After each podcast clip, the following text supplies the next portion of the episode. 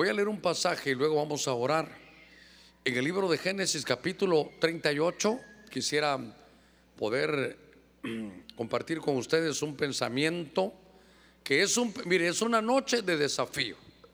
Es una noche de desafío. De una vez le digo que mi propósito es, ¿está, ¿se ha acomodado ya? ¿Está cómodo ahí en su silla? ¿Sí? Lo quiero desacomodar, de una vez le digo, lo quiero desacomodar.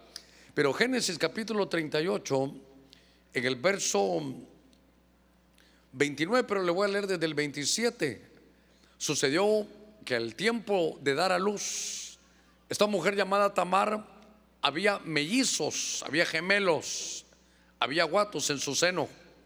Aconteció además que mientras daba luz, uno de ellos sacó su mano y la partera cuando lo vio, lo tomó y le ató un hilo escarlata en la mano diciendo, este salió primero. Pero el verso 29 es el que me interesa. Pero aquí sucedió que cuando él se retiró, su mano, su hermano salió.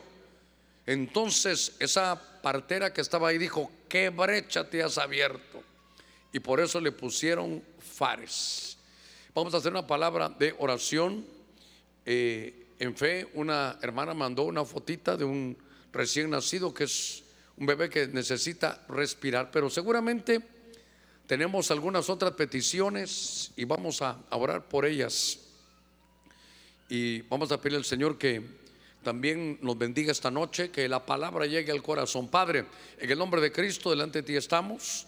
Ponemos cada petición de tu pueblo para salvación, para fortaleza, para salud y para sanidad. Ponemos, Señor, este niño en fe. Han enviado una foto para que tú también lo veas, Señor, y le restaures todo su sistema respiratorio. Te pedimos en el nombre de Cristo, Señor, que esta sea una buena noche, que tu mano Señor, y tu brazo de poder se puedan extender. Te pido en el nombre de Cristo que nos des una buena noche. Abrimos nuestro corazón. Desde ya reprendemos toda obra del enemigo. Todo espíritu de estopor lo echamos fuera y declaramos con nuestros labios victoria en el nombre de Cristo. Señor, osadamente nos atrevemos a poder decretar victoria esta noche.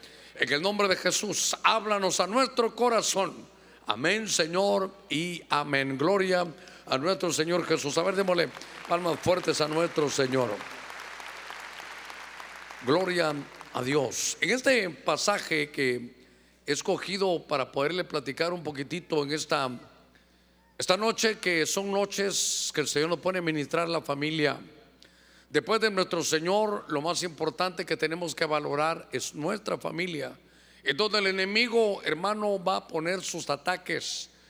El enemigo no está contento de que usted venga al culto, que usted se haya convertido, que usted esté dando, que usted está dando frutos, hermano, de arrepentimiento, frutos del Espíritu. Es algo que el enemigo no soporta. Pero yo quiero platicarle un poquitito esta, esta noche de una actitud, hermano, es una actitud de comportamiento que muestra valentía, audacia, yo dijera hasta como atrevimiento en situaciones que muchas veces son álgidas o arriesgadas, pero que se requiere de una actitud, hermano, osada, una actitud valiente. Y entonces yo quiero iniciar con este texto bíblico donde se mira que hay una mujer llamada Tamar que está embarazada de Judá y ella sabe que va a tener, hermano, gemelos. Y de pronto hay una, hay una batalla, note que hay una batalla desde el vientre. Usted sabe que en aquellos días el que nacía primero iba a ser el primogénito. Y obviamente que esta, esta batalla ya se había visto antes. Están hablando, usted sabe, de, Judá, que ahora está aquí teniendo a sus hijos, pero Judá era el cuarto hijo de Jacob. Y Jacob este, dijéramos, el abuelo de estos niños que iban a nacer, él también tuvo un problema cuando estaba en el vientre, él tuvo esa lucha, ese espíritu, hermano, de esforzarse desde el vientre. Pero en este pasaje, esa, lucha, si usted quiere, generacional siguió. Y entonces está la partera en medio de las situaciones propias de una mujer que va a dar a luz. Y estando en eso, sabiendo que vienen gemelos, uno logra sacar, hermano, el, su brazo, su mano. Y ella entonces lo que hace es lo voy a marcar para que sepan que este, mire, este es el primero. Algo sucedió a nivel, hermano, de vientre, que cuando ella lo marcó y él vuelve a meter la mano, en el vientre se dio una, una pelea, se dio una actitud del, del otro bebé. Y entonces en lo que mete el brazo y hay un movimiento, dice la escritura, que ese niño hermano se abrió brecha. Y de pronto nació primero, oiga, el que nadie esperaba. Nació primero el que no había dado señales logró en el final, hermano del nacimiento, en la meta, poder cruzar la meta antes que su hermano. Aquel lo habían marcado como el primero. De alguna manera lo habían dicho, si aquel está marcado como el primero, tú vas a ser segundo siempre. Pero esta actitud, hermano, de comportamiento que muestra valentía, audacia, atrevimiento, hace que se abra brecha y logra, hermano, salir primero. La partera dijo, de verdad, qué espíritu el de este niño porque son, hermano, bebés que del vientre están peleando. Y entonces la primogenitura le quedó al que, hermano, pensaban ellos que no la iba a tener. Y entonces me llamó la atención que desde el vientre, este, este hombre, este niño, este bebé llamado hermano Fares, se abre una, una brecha. Y entonces él ya trae un espíritu, ¿sabe qué? Un espíritu, hermano, de, de pionero. Un espíritu que no se conforma, hermano, con lo que hay. Oiga esto. Es un espíritu que abre camino donde no hay. Eso es muy importante. Porque a veces en la vida estamos encerrados, hermano, y miramos, aquí no hay salida, aquí no hay otra, aquí no hay camino. Pero el que tiene esta actitud de osadía, de este, esta actitud, de este comportamiento, hermano, se abre paso donde no hay. Y entonces esto me habla a mí de una cualidad de ser como un pionero. Se abre, yo le llamaría esto la brecha de la osadía. Y sabe, entonces este hombre abre, este niño sale, nace primero, pero ya dejó hecho el camino. Mire qué cosa. Esa tarea lo hacen los que son pioneros.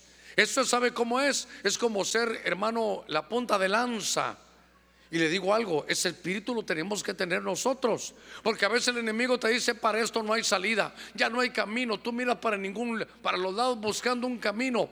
Pero el que es pionero es como aquel que lleva un machete en la selva. Ahí no hay camino. Pero él va abriendo, abriendo, abriendo. Y mire, él abre el camino y le facilita la tarea a los demás.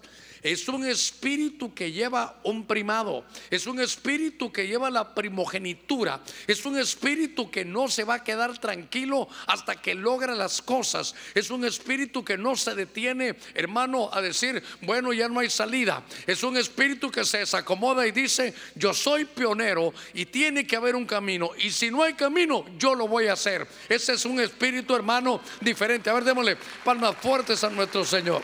Mire. Yo estaba ayer pensando, ¿verdad? Y, esto fue lo mejor que encontré. Porque mire, ahí estaba, eh, tranquilito en su pecera, ese pececito, tranquilo, alimentadito, le llevaban todo, pero él dijo, quiero más. Él dijo que, y claro, hermano, se lanza aquí al, mar, va a haber otro problema, pero él lo que anhela es libertad, es ampliarse. Y a veces, sabe hermano, la comodidad, el conformismo nos, nos destruye. El acomodarnos, hermano, nos, destruye. ¿Sabe qué? Nos detiene. Pero en esta osadía, yo quiero platicarles un poquito a ustedes de este espíritu como pionero. Y entonces eh, fui a un pasaje en el libro de jueces, en el capítulo 7, en el verso, a ver, desde el verso 5, jueces 7, 5, e hizo bajar al pueblo al agua y el Señor dijo a Gedeón, podrás, pondrás a un lado a todo aquel que lamiere el agua con su lengua, como lame el perro, y todo el que se arrodille para beber. Y fue el número de los que lamieron poniendo la mano sobre su boca, oiga, 300 hombres. Pero todo el, el resto del pueblo se arrodilló para beber. Entonces el Señor le dijo a Gedeón, os salvaré con 300 hombres que lamieron el agua. Y entregaría a los madianitas en sus manos. Entonces, yo quiero platicar un poquitito sobre esta, esta actitud, sobre, hermano, sobre esta situación que estábamos platicando con un, un varón de Dios y él me decía, hermano Germán, ¿sabe qué? La pobreza, el caldo de, el caldo de, de cultivo de la pobreza es el conformismo. Y entonces estoy viendo que está el pueblo de Dios. Usted sabe la historia y, cuántos pincelazos le hemos dado a esto. Pero note usted que siendo pueblo de Dios vivía en una extrema pobreza. Y yo escuché una profecía por ahí que, que no quiero que se me olvide. Porque el pueblo de Dios estaba peleando contra un problema que tenían. Los madianitas, hermanos, llegaban, les quitaban la cosecha. Mire qué cosa, los dejaban sembrar, pero no los dejaban cosechar. Qué terrible es que la Biblia dice, todo lo que el hombre sembrare, eso va a cosechar.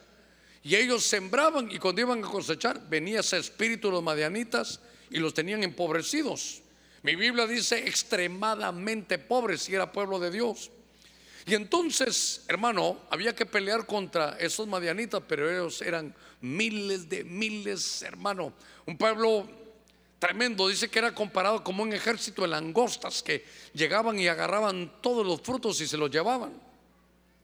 Pero eso lo hacían cíclicamente. Cada vez que ellos iban a cosechar algo, se lo llevaban.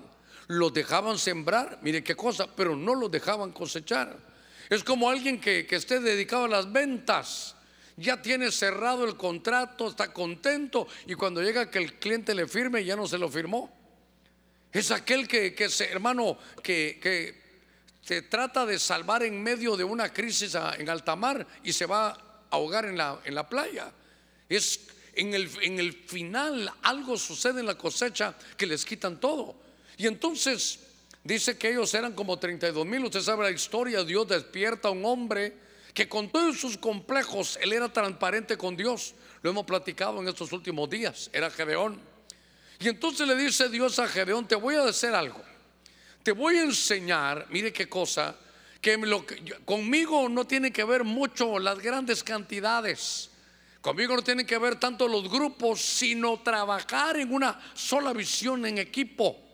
Y entonces hay diferentes filtros y estos 300 valientes es un remanente, hermano, de, una, de un ejército de 32 mil personas. Cuando iban a ir a la batalla, viene el primer filtro y le dicen, bueno, le dice Gedeón, aquí hay 32 mil personas. Entonces, ¿saben qué? Todo el que tenga miedo, que se regrese. Hermano, se regresaron como, como 22 mil personas. Imagina, le quedaron como 10 mil. Qué terrible es que uno esté delante de la gente y le diga, hermano, usted va a venir conmigo. Y la mayoría se va. Y entonces dice que tuvieron que vencer ellos primero el temor, porque iban a, hermano, iban a ir a una, a una pelea. Y les dijo, el que no quiera ir, que mejor no vaya. ¿Sabe qué? El que va a ir con miedo, que mejor no venga. Mire qué, qué cosa esa. Y es que sabe qué, eso se pega. Imagínense ir hermano, uno eh, tal vez con los demás soldados a la batalla y el que va a la par suya, de plano que hoy nos van a matar usted. Dios mío, yo de ese mejor, yo lo dejaría así, andate adelante de una vez terminar, pero yo no quiero ir contigo.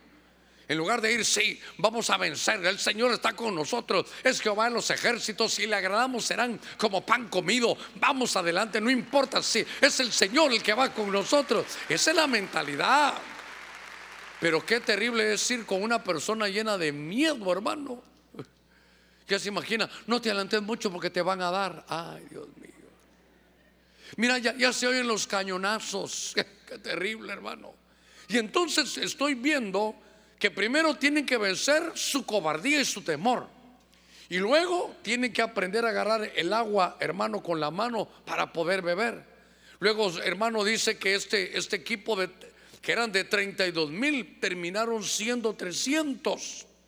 Pero estos 300, en una sola visión, hermano, venciendo el miedo, ¿sabe qué? Siguiendo instrucciones, sabiendo que era Dios que iba con ellos, vencieron grandes cosas. Mire, a veces en nuestra familia tenemos nosotros, tal vez no vamos a ser 300, obviamente, pero que la familia esté unida.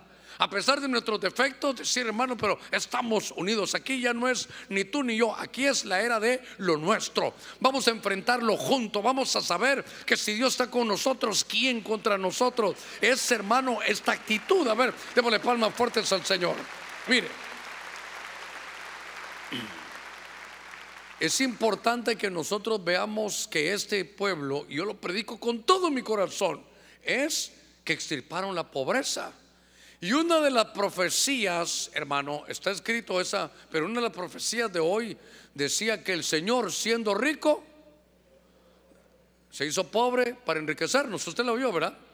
Ahora, entonces la profecía estaba ahí, no sé si usted la oyó, que decía, y así dice el Señor, que Él siendo rico se hará pobre para que nosotros seamos bendecidos. ¿Cuántos decimos amén a eso? No, no dice así. Es que, yo lo quería agarrar a usted, fíjese. Porque no dice el Señor siendo rico se hará. No, el Señor siendo rico se hizo, ya está hecho. Entonces, hermano, esto nos tiene que despertar. Mire, y por eso lo voy a desacomodar y quiero, si se molesta, mejor todavía que se moleste. A ver, ¿qué necesita, madrecita linda? Aquí la atiendo yo, a ver.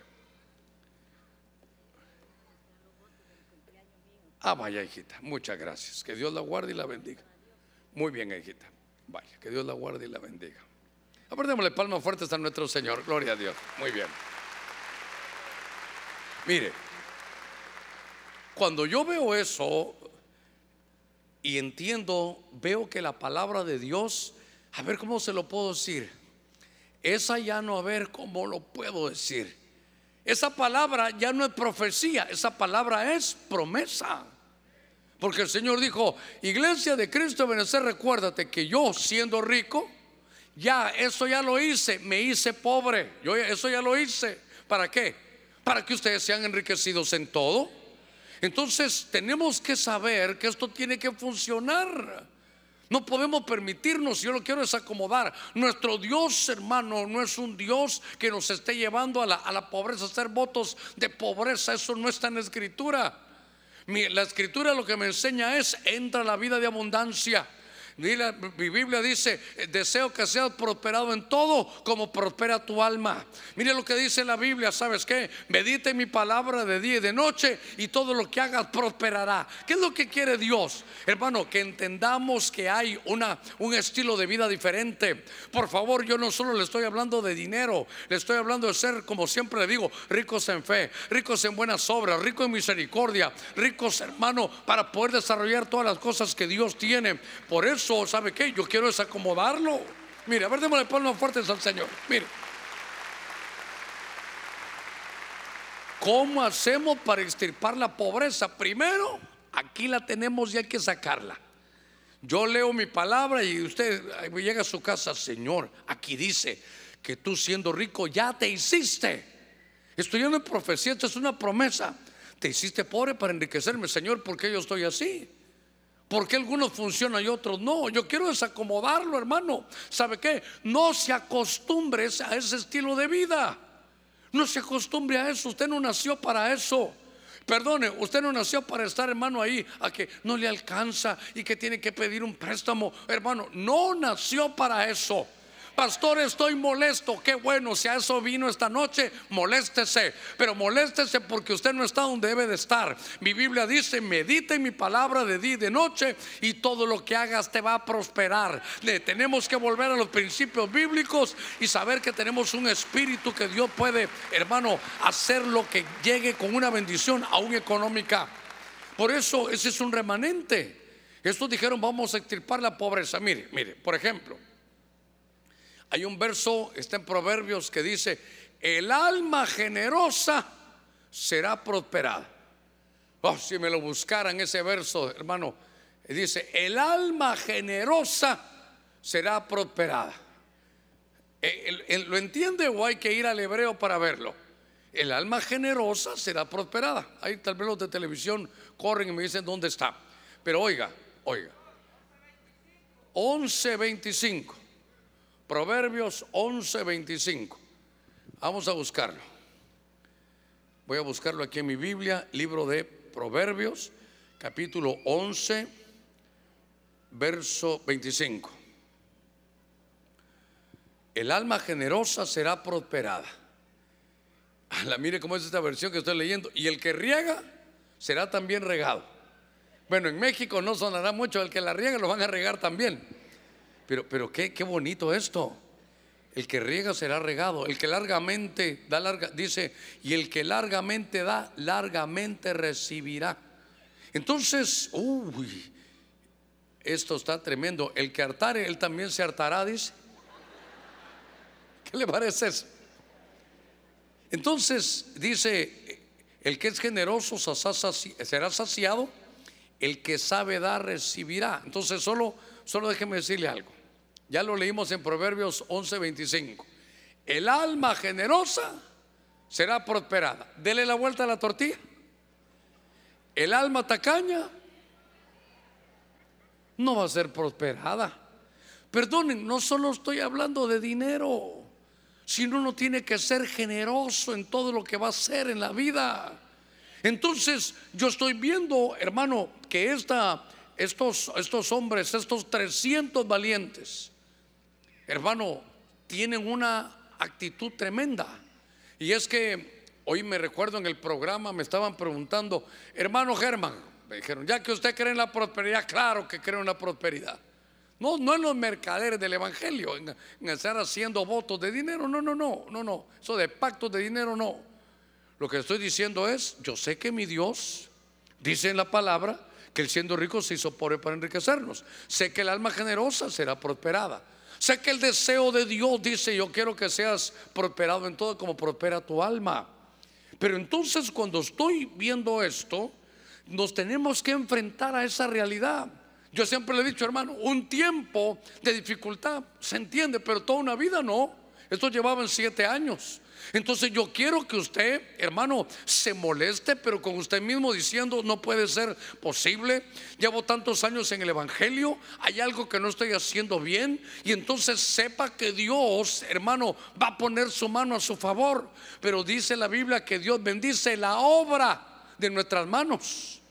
Pero al perezoso, hermano, podrá saber el perezoso griego, hebreo y arameo, pero no le van a tronar los chicharrones. Entonces yo, yo digo, bueno, necesitamos desacomodarnos un poquito. Necesitamos de alguna manera tener esa, osadía.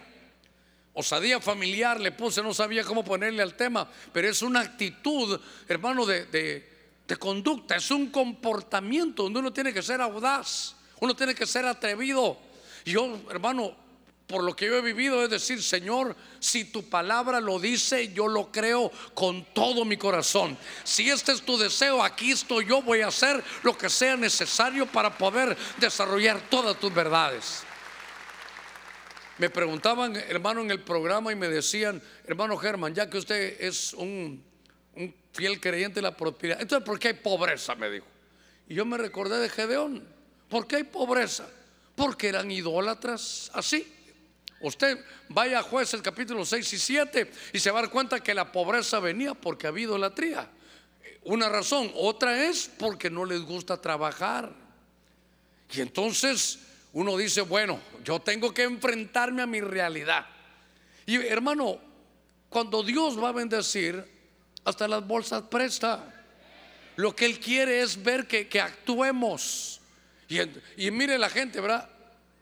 Dice, el alma generosa será prosperada. Hermano, ¿por qué no es generoso? Porque no tengo, entonces no doy. No, no, no, al revés. Porque no da, es porque no tiene. El que siembra va a cosechar. El que siembra un frijol, una mata de frijol va a tener. El que siembra mucho va a cosechar mucho. Entonces decirle, Señor, esta es tu palabra, yo la voy a poner por obra. Y le digo algo, hermano, después de cuarenta y algo de años de estar en el Evangelio, sé que le va a funcionar. ¿Por qué? Porque el cielo y la tierra pasará, pero la palabra del Señor no pasará. Si Él lo dijo, Él lo va a hacer, Él lo va a bendecir. Si aquí está en su palabra. Entonces desacomódense. Mire, mientras uno tenga algo para eso, si usted quiere ese estilo de vida, Pastor, no me hace falta nada. Muy bien, esta calidad. Es más, mire esta camisa, tiene ya 32 años, pastor. primero lo felicito que no ha subido de peso y ahí todavía la usa. O saber si ya tiene pegado otro pedazo aquí, hermano, de, de camisa. Pero yo lo veo y digo, Señor, si aquí, si tu palabra lo dice, voy a ir sobre eso. Y entonces me puse a investigar algunas actitudes, hermano, que fueron atrevidas, audaces, algunas cosas que, que nos van a ayudar. En el Evangelio de Marcos, en el capítulo 2, venga conmigo. Evangelio de Marcos, en el capítulo 2. Dice la escritura, le voy a leer desde el verso 3 en adelante. Entonces vinieron a traerle un paralítico llevado entre cuatro personas. Pero no pudieron acercarse al Señor a causa de la multitud. Y entonces, ¿qué hicieron? Mire, que es la casa de Pedro. Levantaron el techo encima de donde él estaba. Y cuando habían hecho una abertura, bajaron la camilla en donde yacía el paralítico. Viendo Jesús la fe de ellos, dijo al paralítico, hijo, tus pecados te son perdonados. Déjeme detenerme ahí. En algún momento algo habremos dicho de este pasaje bíblico, porque había un paralítico y perdóneme, no le veo la fe a él.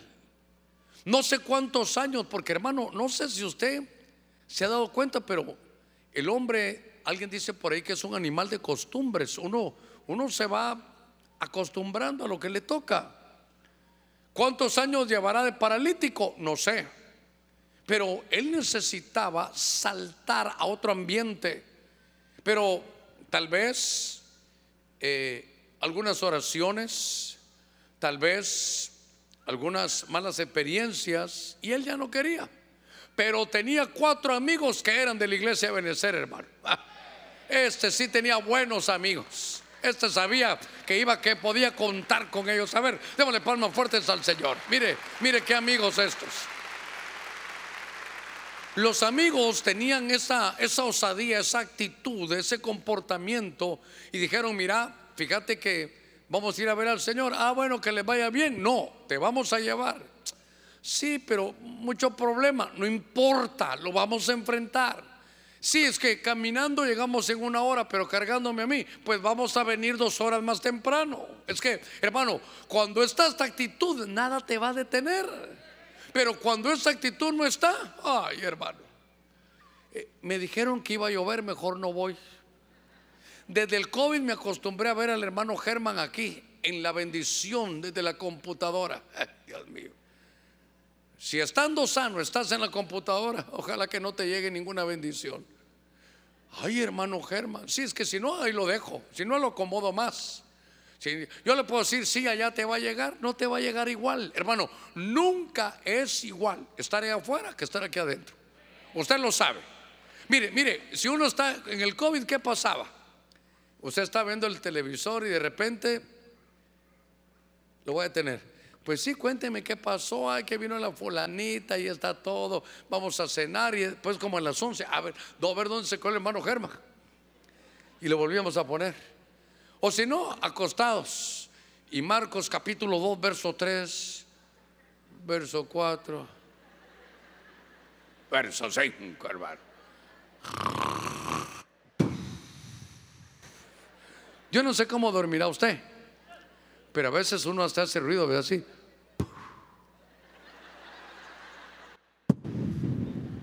Mire, hoy hay hasta sonidos especiales es diferente. Y si no sabe qué, amén y amén, y ya se va para otro lado. Pero estando aquí, en medio de la atmósfera de Dios, las cosas cambian. Y entonces le dijeron, mira, fíjate que te van a tardar más, sí, pero vamos a venir más temprano. Sí, pero, pero seguramente no tenemos cita, te la conseguimos con Jesús. Es que hermanos, el que tiene la actitud de osadía, él busca soluciones, busca el camino, se abre camino. Y cuando llegaron, hermano, todos se dieron cuenta que estaban ahí. Y mire, mire alguna actitud, ay, está muy lleno, mejor vámonos. Yo he visto gente que se ha regresado porque está muy lleno, dice, imagínense hermano. Le voy a dar un consejo, luego sigo con el mensaje, un consejo. Cuando vaya a un lugar y mira que hay un restaurante donde uno tiene que esperar para que lo atienda y el otro está vacío, ¿a dónde va a ir? Al que está lleno, le voy a decir por qué. Porque ahí llega toda la gente, la comida a ser buena, la gente hasta espera, ahí algo sucede cuando usted come. Y en el otro, ¿por qué no hay fila? Porque no sirve. Entonces no crea que aquí vamos a ir. No, hombre, vaya donde hay que esperar. Porque la gente dice, vale la pena, voy a esperar. Entonces, ¿sabe qué? Fueron a la casa de Pedro y dijeron, oh, miren qué cantidad de gente. ¿A qué hora vamos a entrar ahí? No hay lugar, vamos por la puerta de atrás, ahí también hay gente. Entonces el, hermano, el paralítico, le dijo, ¿saben qué? Mejor vámonos a la casa. hermano Germán, ¿dónde está ese verso? En primera Germán capítulo 3, verso 2. Hermano, seguramente él ya ni quería, no, hombre, vamos. Ahí regresamos otro día. Y ellos dijeron, no. Mire, mire qué dijeron ellos. Hermano, era la casa de Pedro. ¿Por qué hago énfasis en eso? ¿Qué tal el carácter de Pedro? Pedro era hermano mecha corta. ¿Se imagina que usted tiene al Señor en su casa y que hay alguien que le está rompiendo el techo? Yo digo que le rompemos hasta la madre también ahí, hermano, algunos. Pero ellos dicen que rompieron el techo. Se imagina el Señor ahí y aquellos rompiendo el techo de una casa que ni era de ellos. Y entonces de repente ya, ya abriste, sí, los cuatro ahí es que eran de Benecer, hermano. Los cuatro, mire, Pedro le dijo, si están por ahí, los voy a echar. Bueno, le dijo, si nos saca por ahí, nos metemos por otro lugar. Pero ¿qué traen? Traemos un paralítico. Y el paralítico que dice está dormido. Pero, ¿y entonces para qué lo traen? Yo sé que si Jesús lo mira, Jesús lo va a sanar. Así es mi Señor. Cuando Él mira el deseo de la gente, Él opera. Él lo va a hacer. Y entonces bajan la camilla y el Señor los sana. ¿Qué le quiero decir? Hermano, óigame por favor con oídos, hermano, espirituales. Hay que romper el techo. ¿Sabe qué es el techo? Son los límites que nosotros tenemos. A veces uno dice, hasta aquí llegué, cambie de actitud. Es que sabe que hermano, este hombre necesitaba salud, necesitaba sanidad. Y entonces uno dice, bueno, ya oramos, no pasó nada, insista. Hay que seguir tocando la puerta, Señor, yo sigo enfermo, yo necesito que me sane, necesito estar sano para tu obra. Y si no es hoy, voy a insistir mañana. Señor, se está acabando el día, ya van a ser las 10 de la noche, pero de una vez te digo, mañana otra vez voy a estar diciendo, lo voy a hacer, lo voy a hacer una y otra vez, hasta que tú pongas tu mano y me puedas sanar. A ver, démosle palmas fuertes a nuestro Señor. Espíritu de osadía. No se venza tan rápido, no se venza.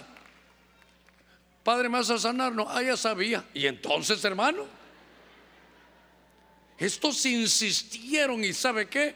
Me gusta que el verso 5 dice, cuando Jesús vio la fe, no del paralítico, de ellos, dijo al paralítico, hijo, tus pecados te son perdonados. Aquí teníamos, ya se le llevaron los hermanos las peticiones. ¿Se imagina cuando el Señor vio esa foto de ese bebé? No, no le bastó a la hermana poner una, una notita, no, no. Ella mandó hasta la foto, Señor, y ahí te mando la foto. Eso, eso es osadía. Eso es, hermano, una, una conducta, hermano, ávida de, de audacia, de atrevimiento. Y entonces aquellos, hermano, rompieron sus fronteras y sabe qué, yo le llamo a estos que son líderes del cambio. Lo más sencillo es seamos respetuosos, vengamos mañana, ya no hay. Pero el que tiene osadía dice, no, yo vine. Yo vine este viernes y algo vas a hacer, Señor. Por algo le pusiste a mi pastor este sentir de que tengo que pelear un poquitito más, de que tengo que ser más aguerrido, de que no me puedo dejar, hermano, tan fácil. Somos gente de Jehová en los ejércitos. Ese es su nombre, es guerra, es batalla. Tenemos que cambiar la mentalidad, hermano. Porque se imagina usted que de repente, hermano, se raspó. Ah, yo me regreso a la casa. Pero por un raspón. Y antes, mejor ni le recuerdo qué hacía usted los viernes a esta hora. Llegaba tempranito a la casa y bien raspado tal vez, ¿verdad? Pero hasta lo último se tomaba. Y ahora que estamos en el Evangelio, hermano, nos hemos vuelto como, como de vidrio. Hermano, ¿por qué no va? Porque el, al anciano no me saludó. Porque no me dejaron parquearme donde yo quería. Ay, Dios mío. No aguantan nada, hermano. Si esto es guerra. Mire, a veces, mire, estamos en batalla todos los días. Pero, ¿cómo es una batalla? ¿Cómo regresa un guerrero? No me diga que regresa peinadito con olor a loción, hermano.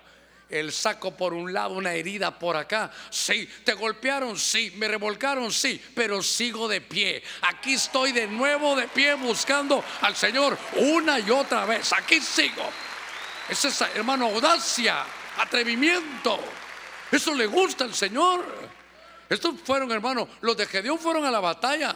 No crea que solo tocaron el chofar y ya estuvo, fueron a la batalla. Cuando Jacob, hermano, peleó por su bendición, en el original dice que se revolcó con el ángel.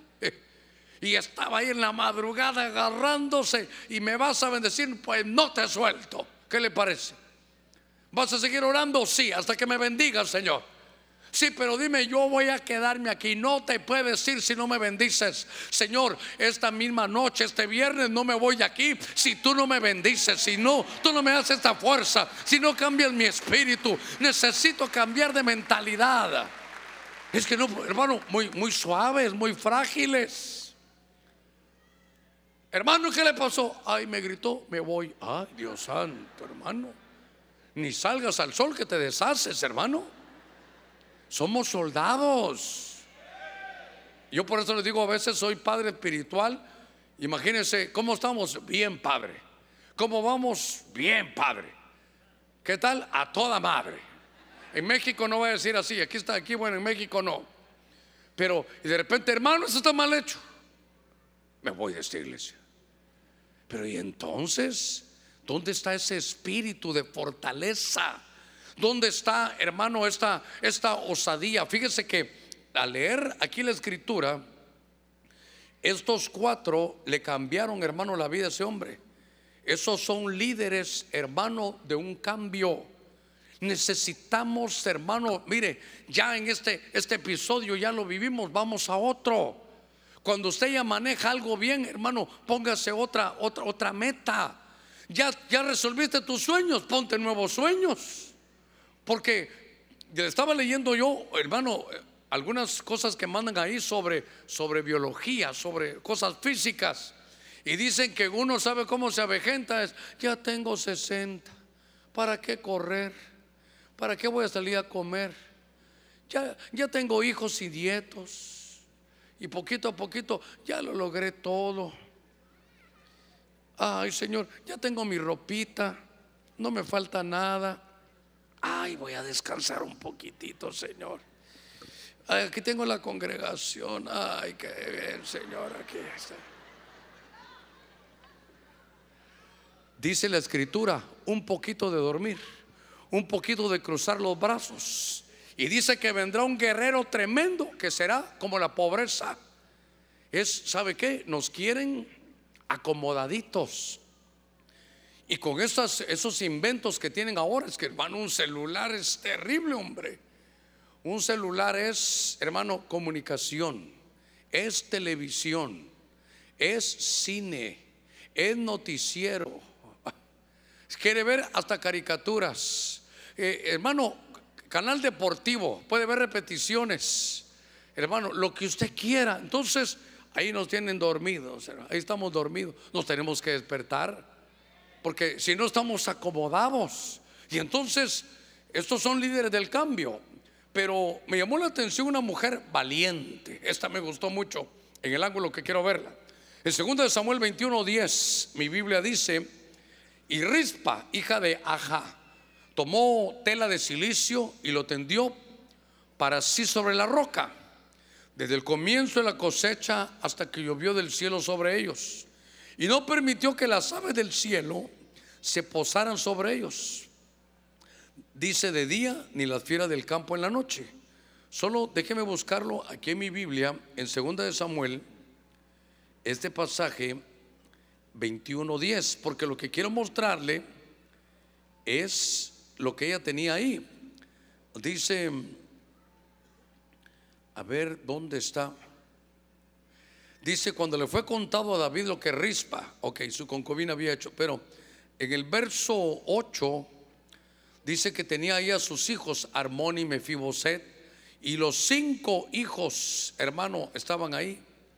Lo que quiero llevarles es que es una mujer que tiene a sus hijos, claro, literalmente están muertos, pero yo quiero aplicarlo como le he dicho del pródigo cuando estaba lejos de la casa y el pródigo vuelve, el padre dice, este mi hijo muerto era, pero ha resucitado. Entonces, esta mujer rispa es una mujer que tiene un coraje tremendo. ¿Para qué? Para poner sobre la roca y cubrir, hermano, a sus hijos. ¿Y sabe qué poseyó? A hijos desobedientes. No, no a sus hijos obedientes, no, a sus hijos desobedientes que eran como muertos espiritualmente. Pero me llamó la atención, hermano, la labor de una madre. Lo que un padre, hermano, puede sufrir, lo que los padres nos toca sufrir. Porque tiene que tener un coraje porque estos son los de su legado, esta es su descendencia, esto es algo generacional. Y lo que ella hace es protegerlo. Usted sabe que las aves inmundas en, el, en la Biblia habla de espíritus, hermano, malos, de demonios. Entonces, ella agarra a sus hijos. El punto para mí es importante. Pero sus hijos desobedientes. Dice mi Biblia que hay hijos de desobediencia que están bajo la influencia del príncipe de este mundo. ¿Por qué? Porque son hijos de desobediencia. Me recuerdo que está en el libro Hermano de los Efesios. Y entonces esta mujer, Rispa, que es una mujer cristiana con coraje, dice, Señor, estoy viniendo sola a la iglesia. A ver, déjeme poner un número. Tengo siete hijos. Oiga, y ninguno viene. Uno está en drogas, otro está en alcohol, uno, señor, está desviado y empieza a sacar ella. Pero como son mis hijos, oiga esto, y tengo promesa de Dios que dice, cree en el Señor Jesucristo y serás salvo tú y toda tu casa. No están convertidos, pero ella ya intercede por ellos, los pone, hermano, sobre la roca. ¿Quién es la roca? Cristo en la roca los pone sobre la roca, los cubre y ella está como ahuyentando. Cuando vengan espíritus, qué sé yo, de vicio, espíritus de muerte, espíritus hermanos de una falsa identidad, cuando llegan todos los espíritus a dañar, ella los está cubriendo. Y entonces yo no sé cuántos de nuestra familia faltarán. La verdad no sé cuántos de nuestra familia faltarán. Pero no sé si usted viene con todos sus hijos. No sé si usted, hermana, viene sola porque su esposo todavía no está convertido. O usted, varón de Dios, que hasta las hermanas ya le echaron el ojo, pero usted está casado. Lo que pasa es que usted siempre viene solo.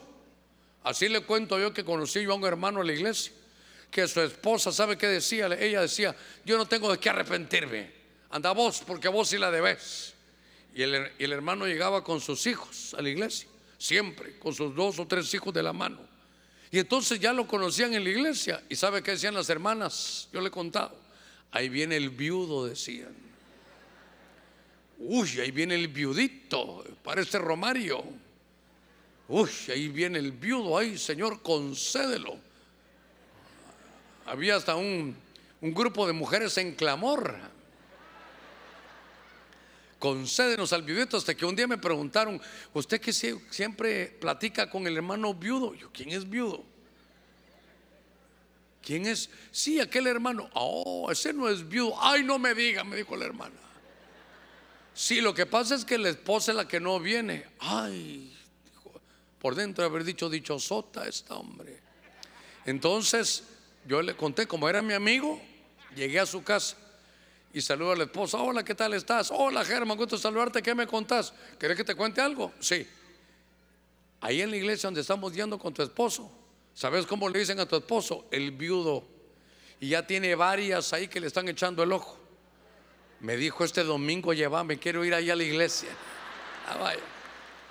Mire cómo le evangelicé. ¿Sabe cómo le evangelicé? Con celos. Le llevan ganas a tu marido, le dije, hermano. Y ahí estaba el domingo echando, mire hermano, echando el ojo por todos los lugares. ¿Sabe qué le quiero contar? Que hoy en día ella ya es pastora. Pasó el tiempo, se convirtió y al final llegó allá al Evangelio. Mire qué lindo. A ver, démosle palmas fuertes a nuestro Señor. Qué lindo. Como Dios usa todo. Ahora, quiero llevarlo a esto. Quiere decir que no nos podemos acomodar. Es que mire, mire, yo ya lo viví.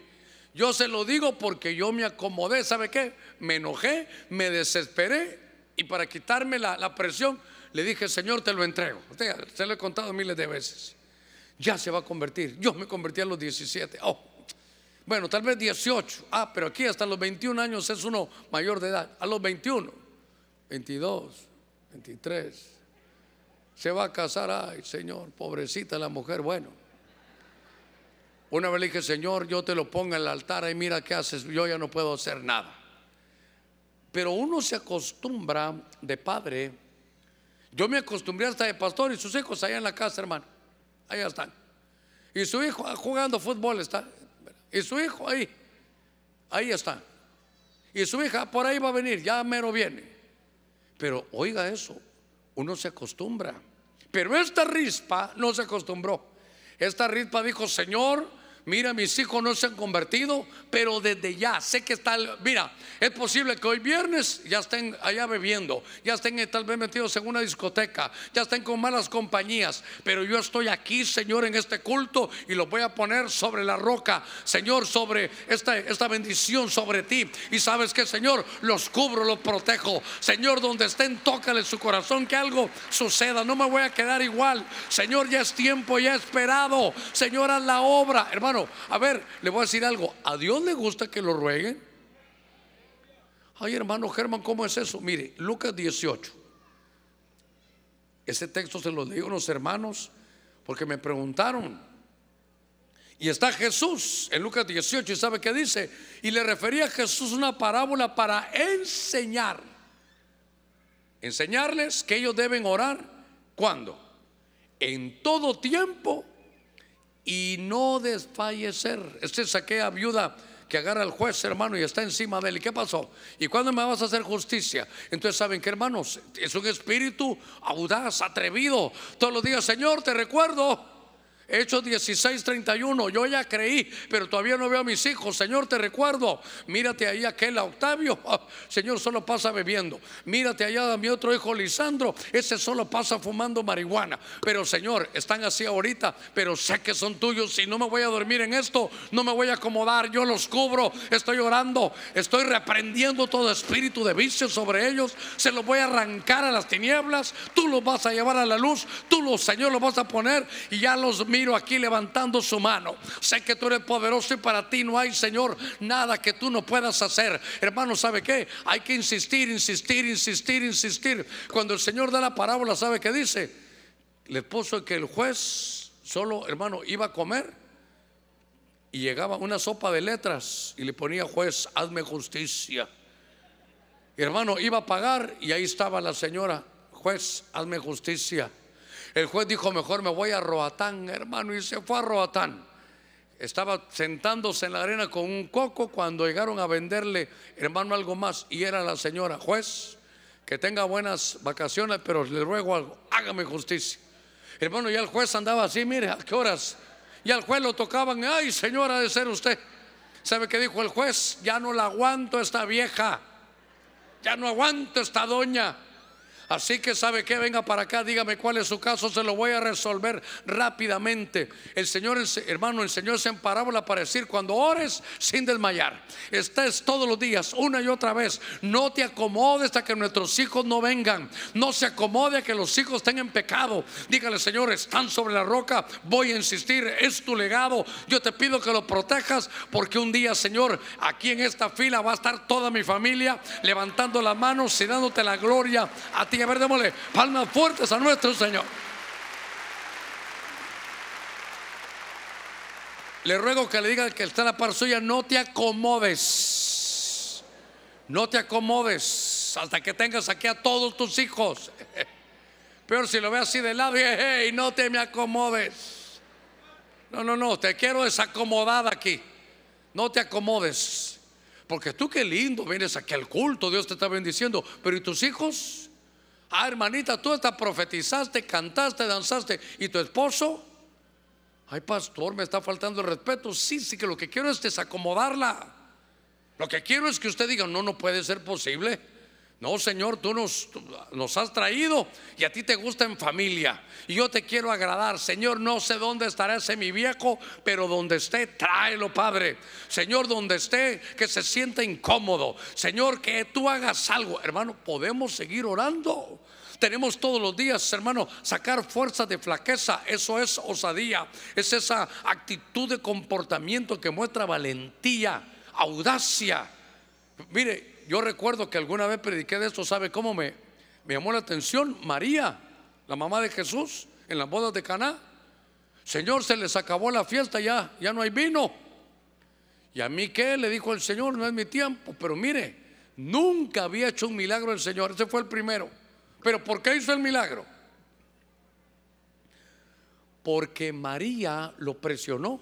Hasta le dijo, ¿qué tiene que ver esto conmigo? No le dijo madre, mujer le dijo. ¿Sabe qué le dijo?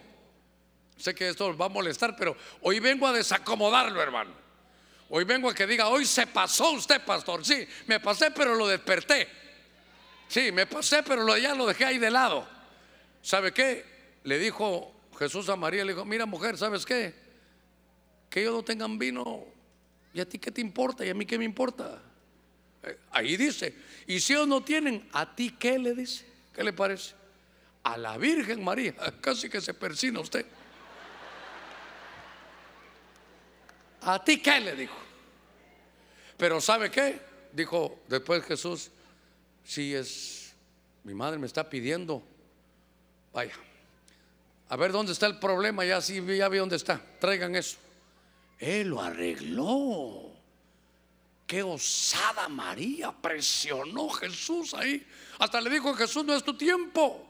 Pues hermano, aunque te diga el Señor, no es tu tiempo, dígale, perdóname Señor, así lo dejó María. Y a mí me gusta emular lo que hizo María. Señor, aunque no sea tu tiempo, haz algo, acórtalo, porque ya no soporto vivir sin que mis hijos estén sirviéndote. Ya no los quiero metidos en el vicio, Señor, haz algo. Ahora mismo estamos orando por ellos, donde estén, tráelos, que ya no sean los mismos sin ti. Tócale su corazón, le digo algo, un toque de Jesús cambia cualquiera.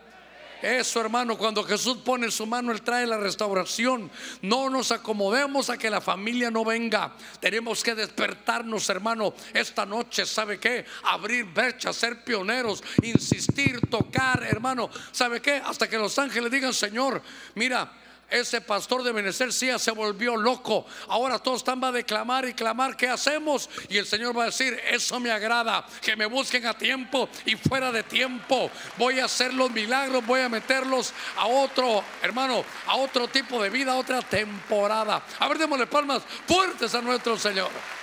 A su nombre. A Él sea toda la gloria. A Dios le gusta, hermano, que le estemos diciendo, Señor, aquí estamos. Hay un pasaje, creo que es en Isaías, ¿sabe qué dice?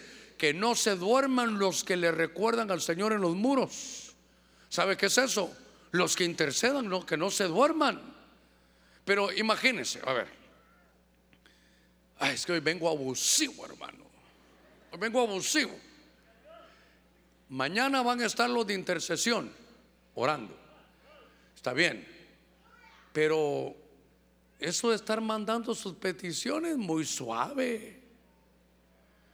Oren por mi hijo. Firma la llorona. ¿Y por qué no va usted también a orar? ¿Por qué no va a pedir? ¿Por qué no le va a decir, Señor, mira, hoy me estoy uniendo seis de la mañana porque tu palabra dice que tú te vas a mostrar a los que de madrugada te buscan?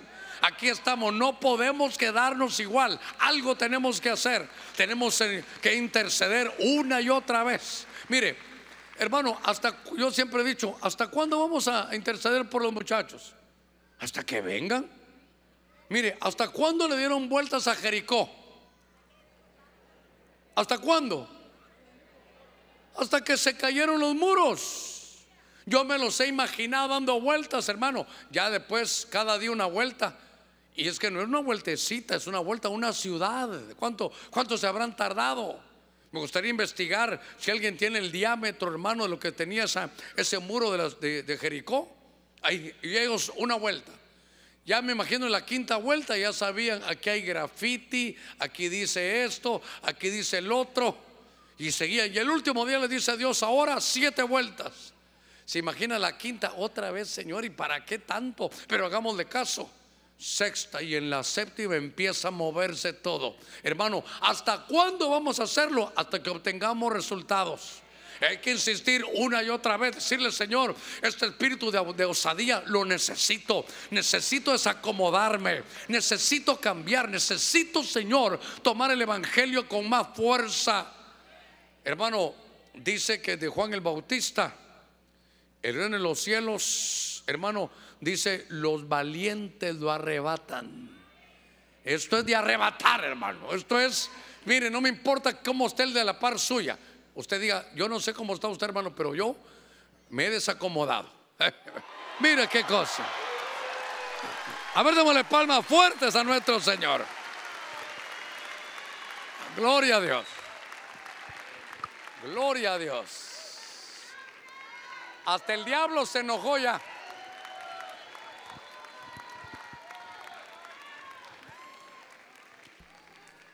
Muy bien. Aquí está también el mío, mire. Aleluya, gloria a Dios. Hasta el diablo se enojó. Pues con luz o sin luz seguimos, hermano, clamando a nuestro Señor. No nos interesa que haya sucedido, sabemos que Dios está con nosotros. A ver, démosle palmas fuertes a nuestro Señor. Gloria a Dios.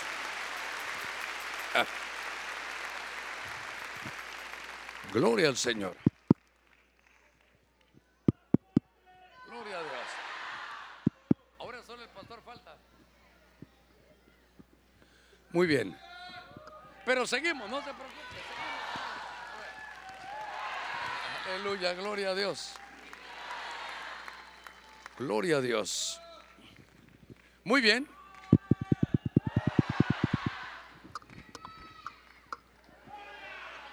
Vamos a seguir hoy, no se preocupe. Vamos a seguir hoy. Este mensaje lo terminamos porque lo terminamos. A ver, démosle palmas fuertes a Él. Gloria a Dios. Déjeme avanzar un poquitito. Dios mío, en mi reloj dicen que solo faltan tres minutos. Pero son las 8.38. Y ya di una orden. Los buses no se mueven pastor, estoy bravo. Vine a desacomodarlo. A que se sienta molesto, pero iguales no vamos a volver a ver. Démosle palmas fuertes a nuestro Señor. Muy bien. Mire, un hombre llamado Saqueo, que era jefe de los recaudadores de impuestos y era rico, trataba de ver quién era Jesús, pero no podía a causa de la multitud, ya que era tan alto como su pastor. Y corriendo delante se subió un sicómoro, hermano. Mire qué, qué lindo ese saqueo. Superó a la multitud. Se subió a un árbol. Y dice, se subió al sicómoro para verle, porque Jesús estaba a punto de pasar por ahí. Cuando Jesús llegó a aquel lugar, miró hacia arriba y le dijo, saqueo, date prisa y desciende, porque hoy debo quedarme en tu casa. Cuando veo a este hombre, Saqueo, él tenía un problema. Y es que sabe que, hermano, la Biblia me deja ver que era un recaudador de, impuestos. Pero me da la, idea de que las riquezas que tenía ahí eran riquezas que no estaban limpias. Y es que mire, ese ruido que es, está lloviendo. Qué lindo, Señor, así no se mueve nadie, hombre. Qué lindo es. A ver, démosle palmas fuertes al Señor. No se mueve nadie, qué belleza, hombre. Y si se sale, que le caiga toda la lluvia y que no le arranque el carro, hermano. No, hoy sí vengo a saber quién soy. Ni yo me conozco.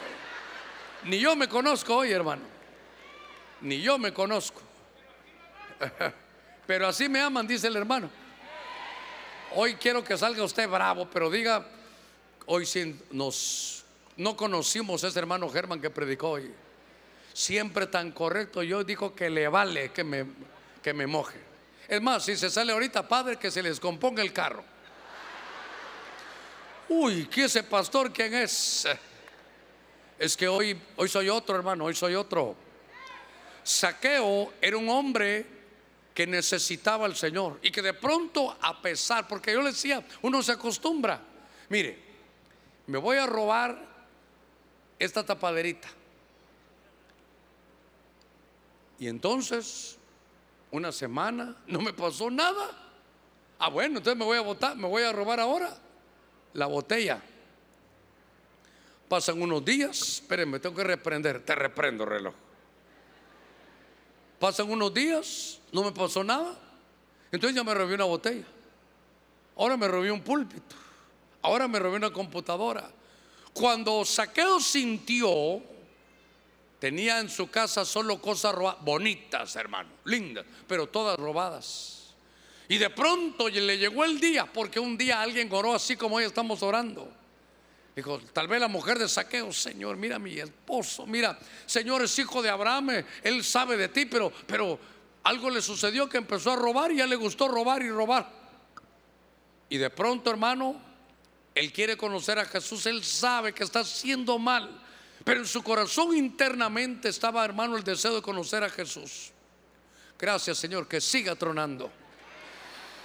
Y entonces, hermano, Oiga, no lo detuvo la multitud. Cuando vio que era un montón y como era chaparrito, hermano, buscó, mire, mire la, valentía, la osadía, se subió a un árbol. Y su sorpresa es que cuando está subido en el árbol, Jesús pasa y hasta con nombre le dice, saqueo, bájate de ahí porque hoy tengo que estar en tu casa.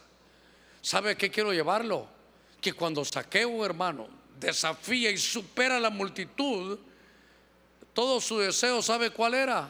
Restituir. Diga conmigo restitución. Con más fuerza, restitución. A ver, ¿cuántos hemos cometido errores? Hay que restituirlos. Hay que restituirlos. Aquí a nadie levante la mano, pero tal vez ha tratado mal a su esposa. Tal vez le ha gritado a su esposa. Entonces, cuando uno se enfrenta a esta situación, mire, se enfrentó a Jesús y dijo, Señor, yo sé que he defraudado, sé que he agarrado lo que no debo, pero mire, estoy dispuesto a restituir cuatro a uno como dice tu palabra. ¿Y sabe qué dijo el Señor cuando lo vio cambiado? Hoy entró la salvación a tu casa. ¿Sabe qué estamos en los hogares? Restituir años que se echaron a perder. Hermano, palabras que se salieron de los niveles se faltaron el respeto. Un amigo mío una vez llegó al trabajo con el ojo morado. Y yo lo vi así, hermano, y lo vi que tenía como, como maquillaje en el ojo. Y yo dije, no, hombre, si este es machito, ¿cómo así que, que tiene maquillaje? Le dije, perdóname, cerré la puerta, ¿te puedo decir algo? Sí te veo el ojo como maquillado. ¿Qué pasó? Perdóname, soy tu amigo. ¿Qué pasó? Porque dice, ¿y esas mañas de dónde? No, me dijo, cállate, Germán, me dijo, que mi esposa me pegó un sartenazo. Ay, le dije yo, tan tranquilita que se ve, pero me recordé yo. Y le, dije, y le pregunté, ¿y vos qué le hiciste? Nada, me dijo, solo porque le di una patada, fíjate. Ah, vaya. Ok. Yo le cuento eso porque por cualquier casualidad, hermano, cualquier casualidad. Pero ¿sabe qué veo yo? El deseo, hermano, de este hombre que cuando dijo voy a llegar a conocer a Jesús, no lo detuvo las multitudes. Y como no podía verle, él hizo lo imposible por subirse a un árbol y verlo. Y su sorpresa fue que Jesús lo conocía por nombre. Hermano, el Señor te conoce a ti por nombre. Porque tu nombre fue inscrito en el libro de la vida antes de la fundación del mundo. A ver, démosle palmas fuertes a nuestro Señor. ¿Qué, qué, hombre este que entonces, hermano, le toca restituir. Mire, como estoy esperando que se vaya la lluvia, Señor, que siga lloviendo, que siga lloviendo. ¿Sabe qué? Hay que restituir. Es decir, mi amor, te grité y eso estuvo mal, perdóname. Porque a veces solo ya pasó, ya oramos, Padre, en el nombre de Cristo, amén. Sí, pero, pero está la herida. Está la herida. Entonces hay que restituir. No te he dado en todos estos años, solo te he dado para el gasto. Bueno, afloje. Pastor, estoy a punto de irme. Ya, si quiere, pruebe, pero ya le dije al Señor, Señor, al que se vaya, que le caiga toda la lluvia y que se le friegue el carro. Imagínense que alguien viene por primera vez, dirá, y este es el hermano Germán. Es que hoy soy otro hermano, hoy vengo, vengo a incomodarlo. Dice mi Biblia en Génesis 22, 9. Son las, ay, si son las 8 menos 14. Ahorita nos vamos a 9 menos 14. Dice, llegaron al lugar que Dios le había dicho y Abraham edificó ahí un altar. Génesis 22, 9. Arregló la leña, oiga, y ató a su hijo Isaac y lo puso en el altar sobre la leña. Hermano, este era el único hijo que Dios le había dado, hermano, a Abraham, el hijo de su corazón, el hijo de la promesa. Y entonces note, hermano, que nosotros como padres, quiero tomar este, esta osadía de Abraham. Él quería ofrecer a su hijo, pero su hijo ya no era un bebé, ya no era un niño, era un hombre, un joven. El joven Isaac seguramente le hizo caso a su padre, pero donde quiero llevarlo es que no solo la osadía es llevarlo, subirle un altar, pero la osadía, la osadía es atarlo al altar, hermano. Diga conmigo, atarlo. Con más fuerza, atarlo. Si eso de atar lo paso del Antiguo al Nuevo Testamento, ¿habrá algún texto que se le venga rápidamente del Nuevo? Donde Dios diga que hay que atar todo lo que ates aquí en la tierra será atado ahí en el cielo. Entonces, ¿sabe qué? Padre de familia, a ver, porque somos padres de familia, si tiene algún hijo por ahí que no anda muy bien, o tal vez su esposo no anda muy bien, o tal vez su hermana siempre viene sola porque su esposo algo pasó y no viene. Hay que ser osados de atarlos al altar. ¿Para qué se amarra a alguien? Para que no se vaya. Entonces decirle, Señor, a la manera de Abraham, estoy delante de ti. Y estoy atando a mi hijo, Señor, porque este es, este es algo generacional. Señor, este es un acto de adoración, pero lo que yo quiero es que no se pierda, que cumpla su comisión, que sea un hombre de altar, que le guste el altar. Entonces hay que atarlo hoy. Hermanas, si su esposo no viene, dígale, Señor, Abraham ató a su, ató a su hijo, pero yo voy a atar a mi marido. Señor, cuando se eche los tragos, que le caiga mal. Si bebe, Señor, que se le inflame ahí todo el hígado, Padre. Uy, hermano Germán, lo desconozco, no, hasta yo, hasta yo me desconozco. Pero ¿sabe qué? Es que tenemos que ser osados. Señor, mira, ato a mi hijo para que nunca se vaya. Lo ato al altar y agarro tu palabra del Nuevo Testamento. Todo lo que el hombre atare aquí en la tierra será atado allá en el cielo. Este mi hijo es para ti, para ti y nada más que para ti. Señor, atado está. Señor, aquí está, dígale usted, mi esposo aquí, le estoy amarrando, atando. Imagínense que su padre es un pecador, siete suelas, hermano que busca brujos, evoca muertos, un manasés.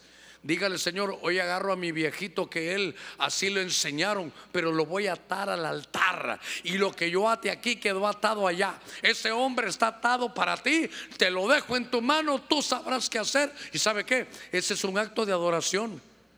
Dice que cuando hicieron eso y, dijeron, iremos, adoraremos y volveremos. Si tiene alguien de su familia que nadie, hermano, puede con él, amárrelo, átelo. Uy, hermano Germán, esto parece brujería, ¿no? Que Dios lo, hermano, que Dios lo reprenda, eso no es brujería. Ahí está en su altar, amarrado, atado. Y dice Dios, una vez más, todo lo que ates aquí en la tierra está atado en el cielo. Señor, ya le di mucha larga a este viejo, Señor. Está amarrado.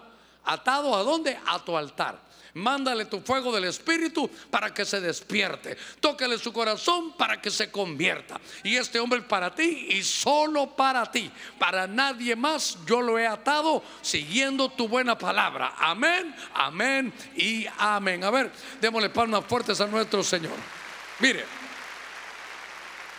8.50 es que lo que vamos a hacer una, una oración. Vamos a hacer una oración. Solo quiero cerrar que no, no me gusta quedarme, hermano, ahí al, con algo pendiente. Pero Lucas 8, 43 y 44. Ya oramos un poquitito, porque esto es de una enfermedad de años. ¿Y sabe qué? Uno se acostumbra, hermano, uno se acostumbra. Y esta mujer tiene un flujo de sangre de 12 años.